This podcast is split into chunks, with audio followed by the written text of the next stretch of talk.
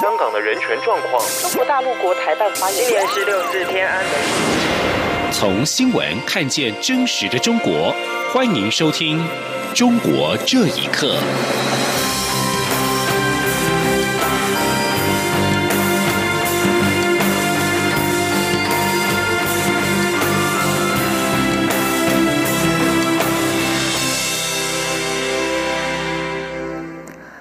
各位好，欢迎收听《中国这一刻》。反对逃犯条例修订的示威今天持续，有大批的示威者试图包围香港政府总部，并且曾经冲破警方的防线，一度逼近香港立法会的大楼，双方爆发了激烈冲突。根据医院管理局的数字，冲突中至少有二十二人受伤送院。而为了表达抗议修例，刚香港人今天纷纷的响应罢课、罢工、罢市的活动，并包围立法会，迫使预定今天上午举行的。二读会暂停。香港电台报道，香港立法会主席梁君彦稍早已经宣布，今天不召开大会。至于何时开会，有决定之后再通知议员。尽管如此，参与反对修订逃犯条例的香港示威民众表示，虽然这项消息令人安心了一些，但是他们会持续留守到晚上。香港警方今天稍早在下午的时候，在龙河道集结了大批的警力，并且在示威民众控制的天华道政府总部西翼外，对反对修订逃犯条例的示威群众使用警棍、胡椒喷剂、催泪水剂、布袋弹、橡胶子弹以及手制催泪弹进行驱离。香港电台指出，现场最少传出了四次发射催泪瓦斯的声音。警方在傍晚五点四十五分完成港府总总部和立法会周边道路的清空，抗议人群转往中环等闹区，仍未散去。根据香港独立媒体网的即时新闻报道，在香港警方投掷催泪弹展开驱离行动之后，大批市民涌入金钟的地铁站躲避，不少站内的市民并且自发的向示威区域运送物资，给予鼓励。香港中文大学学生会副会长叶子轩接受央广两岸 ING 节目访问时表示，有许多在街头的学生们和平抗争，手无寸铁，但是却遭到香港警方用催泪弹和橡胶子弹的对待。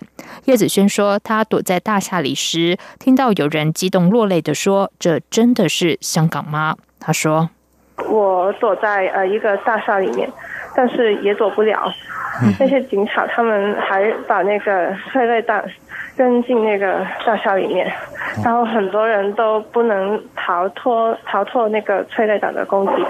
所以，但是我们虽然我还是我们很多人都还是安全，然后逃脱，然后警察也没有去怎么去呃去点控我们。但是我听到了有很多人都哭了，然后我还听到一个人，他就是说这真的是香港吗？然后我就是不明白为什么。政府要对我们这些小市民的声音就是充耳不闻。叶子轩说：“大家这次会这么关注条例的修订，是因为香港尊重言论自由、人权自由，不希望这些价值被夺走。而且香港政府的态度非常强硬，即使有一百零三万人参与了六月九号的游行，而今天有这么多人聚集在立法会前，他们还是不愿意听市民的意见，而且还粗暴的用催泪弹驱赶市民，这也让市民们感到愤怒。叶子轩也呼吁大家不要放弃，一定要记得当初。”为什么要捍卫这些人权自由的价值？台湾有二十多个民间团体和学生组织，今天上午前往香港驻台机构抗议《送中条例》二读，并且声援香港的反送中行动，呼吁港府暂停修法，听取各界意见，也呼吁台湾政府针对港府强硬修法提出具体应应之道。对于港府将在条例中加入人权保障的说法，抗议团体表达不信任的立场，也对台湾人未来过境或入境香港后的人身安全问题感到忧虑。希望台湾民众站出来支持反送中。陆委会下午回应时重申，港府应该撤回修法草案，不要一错再错，开启万恶的送中大门。未来也会持续表达关切。行政院长苏贞昌在脸书关切香港情况，替香港民众加油，也呼吁香港民众要注意安全。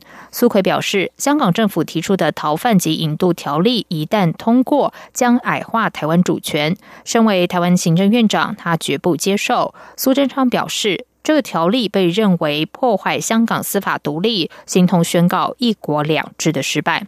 立法院长苏家全在脸书发文表示：“从台湾现况对比香港的遭遇，可以说‘九二共识’‘一国两制’对台湾人民而言是一种极大的羞辱。台湾绝不接受任何‘一国两制’的主张。台湾人民也会跟香港站在一起，一起争民主、争自由。”香港反送中的行动持续延烧，朝野立委都指出，反送中行动彰显“一国两制”的失败，也会对台湾造成不利影响，必须审慎思考、慎重处理。民进党立委李俊毅也强调，台湾人必须有所警惕，否则可能变成今日香港，明日台湾。记者郑玲报道。香港民众为抗议逃犯条例修订草案二读，十二号发起包围议会及罢课、罢工及罢市行动。国民党立委林维洲指出，香港反送中行动事关重大，不仅代表一国两制的失败，对台湾也会有不利影响，让台湾与中国的距离更遥远。这样子的这个法律哈，是一国两制的失败。因为所谓一国两制哈，当时的承诺香港的一国两制啊，就是。港人治港嘛，然后香港有自己的法律制度啊，最重要的核心就是司法制度嘛，独立的行使他们的呃司法体系。如果通过这样的条例，其实是。破坏了这个香港的司法制度。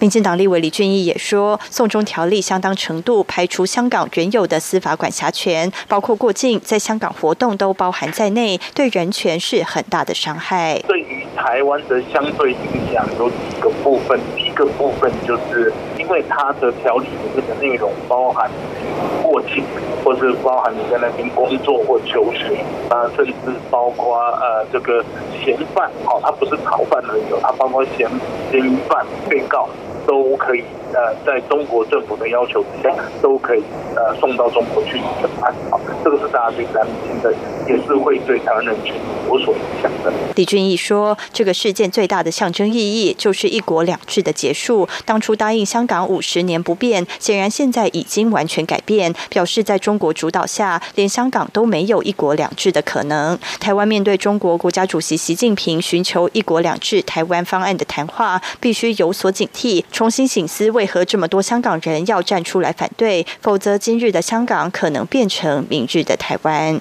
央广记者郑玲采访报道。对于香港人民走上街头表达意见的自由，多位美国国会议员都做出回应，对香港人民表示支持。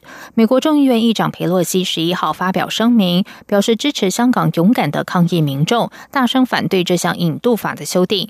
美国参议院多数党领袖麦康奈尔则是警告，这项修订损害香港的自由和司法独立，并损害让香港繁荣独特的价值。美国国务院也在十号发表声明，对香港政府计划修。修订逃犯条例深表关切。英国外交大臣韩特今天呼吁香港政府要倾听人民的关切，而英国国会已经在十号举行紧急质询，就有关香港修订逃犯条例的问题，要求英国政府回应。接下来关心的是，中国政府指定的十一世班禅喇嘛近期首度离开中国出访泰国。由于大批流亡藏人今年四月才为由达赖喇嘛指定的十一世班禅喇嘛举行庆生活动，中国官方随即安排这次出访。达赖喇嘛驻北美办公室表示，中国希望透过这次出访缓解国际社会谴责中国打压宗教的声音，同时也借此争取藏民的民心。不过，这种做法不会奏效。请听以下的报道。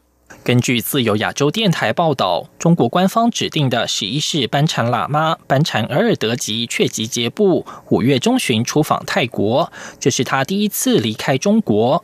中新网报道，却吉杰布出席了联合国威瑟节闭幕式的庆祝活动，并应邀在泰国摩诃朱拉隆功大学发表演讲。达赖喇嘛驻北美办公室华人事务代表次成加措对此回应表示。中国官方应该是希望通过缺吉节部的访问，缓解国际社会谴责中国打压不同宗教的声音。当代藏史研究员《当铁鸟在天空飞翔》作者李江林也说，这是北京政府上演的一场争夺国际话语权的演出。他说：“我想他们是想显示一个年轻的。”受过现代教育的有国际视野的僧人的形象来对抗达赖喇嘛的国际形象。达赖喇嘛已经八十多了，他在国际上的行动现在有一些减少。趁这个机会吧，经过了多年培养，他们所指定的班禅喇嘛先到泰国这一类的佛教国家，而且这些地方是他们能够控制的。由达赖喇嘛指定失踪二十四年的十一世班禅喇嘛根敦却吉尼玛，今年四月刚满三十岁，大批流亡藏人为他举办庆生活动。中国政府在此后马上安排由官方指定的班禅喇嘛却集结部出访。次程加措表示，这是一场民心争夺战，但官方的做法不会奏效。他说：“这个响动民心的活动已经做过很多次了，比如说。”在拉萨的大昭寺里面开一个讲经活动的时候，要求每个家庭要参加。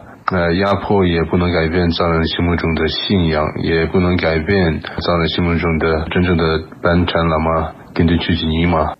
一九八九年第十世班禅喇嘛圆寂之后，第十四世达赖喇嘛于一九九五年认定出生在西藏那曲地区的更敦却吉尼玛为班禅喇嘛的转世灵童。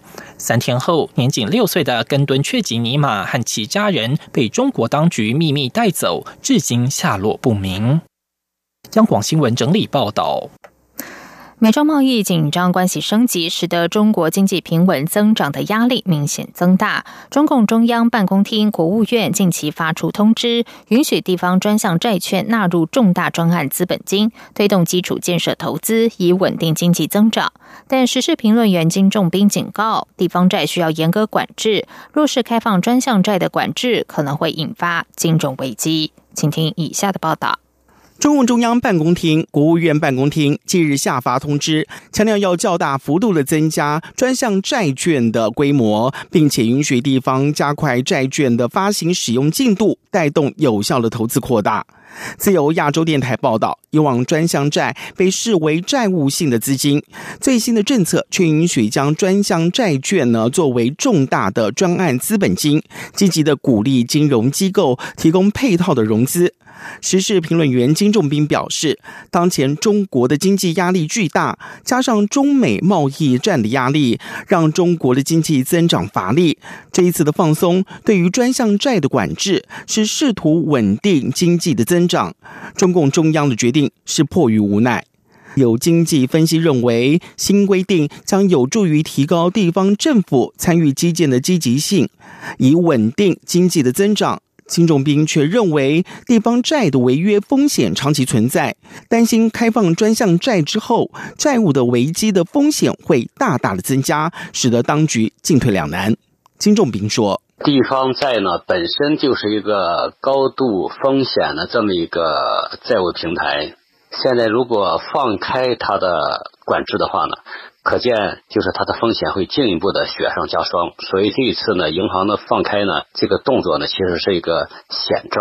它未来有可能会引发地方债的债务性的爆发。中国现在还有这个民众的这个家庭债务危机，整个的就是系统化的债务危机呢，呃，其实都是存在的。某一个点的爆发，都会引发其他系列性的这种债务风险的系统化的爆发。除了专项债被视为今年稳增长的重要工具，中国人民银行行长易纲日前曾经表示，如果中美贸易恶化，中国的货币政策有充足的空间应对。